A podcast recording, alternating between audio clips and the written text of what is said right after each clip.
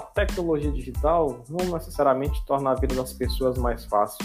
Os custos para conectar um dispositivo são altos e os benefícios talvez sejam mais baixos para compensar o aumento do valor do produto.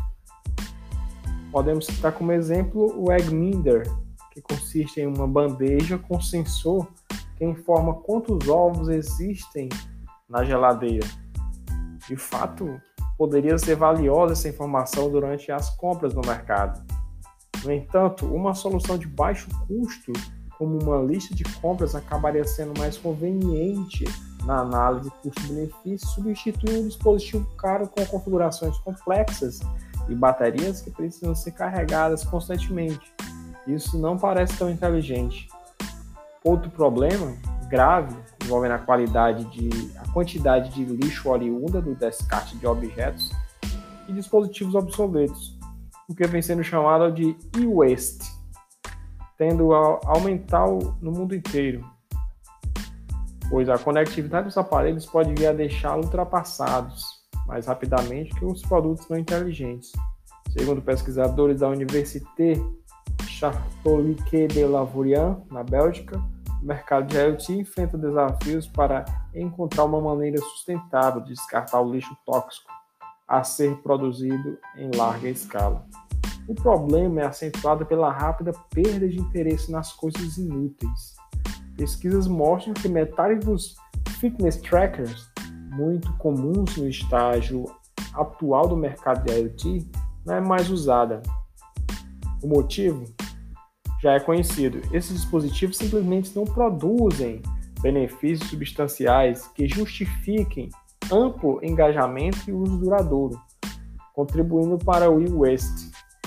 Além disso, como veremos, transformar um objeto analógico em inteligente tende de encarecer o produto e deixá-lo sujeito a falhas, que não teria a priori, pode gerar risco também em relação à segurança e à privacidade. Estamos falando num contexto que envolve, conforme já mencionado, um volume massivo de dados, ou Big Data, sendo processado na escala de bilhões de dados diariamente, possibilitando conhecer cada vez mais os indivíduos e seus hábitos, preferências, desejos e tentando assim adivinhar suas escolhas. Tal necessidade foi percebida pelo mercado que tem explorado a oportunidade de personalização e customização automática de conteúdo nas plataformas digitais, inclusive capitalizando essa filtragem com publicidade direcionada por meio de rastreamento de cookies e processos de retargeting ou mídia programática, behavior retargeting.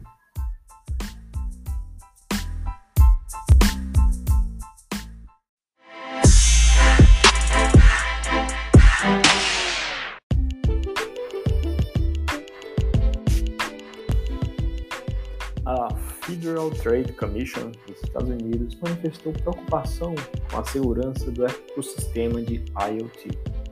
Em razão disso, recentemente questionou o Department of Commerce sobre o assunto. A FTC estima que cerca de 10 mil habitantes podem gerar 150 milhões de data points diariamente.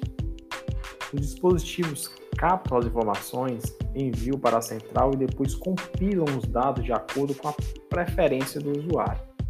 Não se tem hoje clareza do tratamento de despedido aos dados, aspectos sobre a coleta, o compartilhamento e o potencial uso desses dados por terceiros ainda são desconhecidos pelos consumidores.